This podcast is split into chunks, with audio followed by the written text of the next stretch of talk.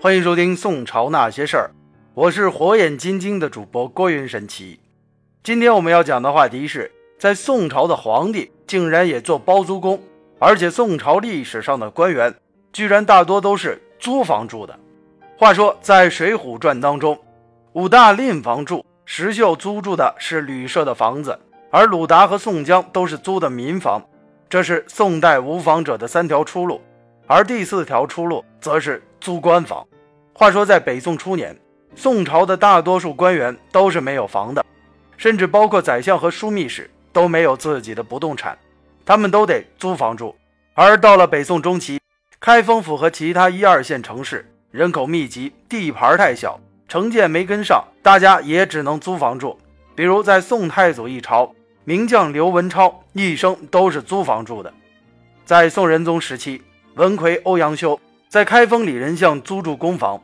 范仲淹在做官之前，一直也是租房。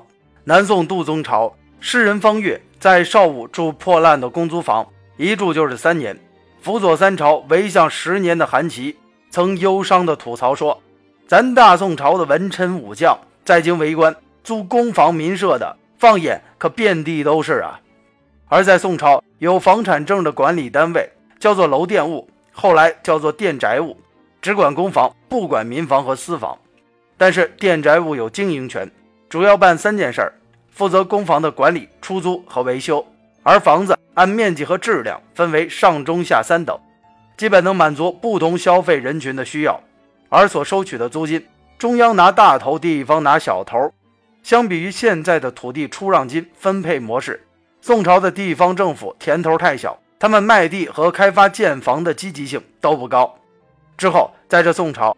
电宅务机构日益庞大，以开封左厢电宅务为例，设局长一个，副局长两个，科长三个，科员五十个，维修工人五百个。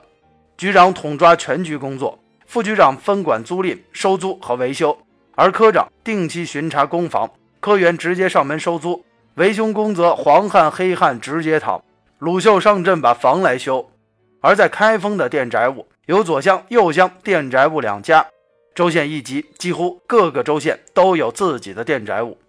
而在宋神宗熙宁十年统计，开封东城有公租房六百零四间，西城有公租房五百八十八间，平均每月收取房租二百零二点五贯，平均每间月租是一百七十文左右。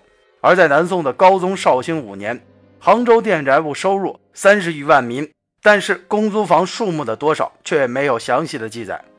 而严格的来说，这店宅物的收入属于土地财政，应当上缴给财政部。但是这店宅物的钱究竟去哪儿了呢？却被上交到了左仓库。左仓库是朝廷财政管理机构，和国家财政是完全两码事情。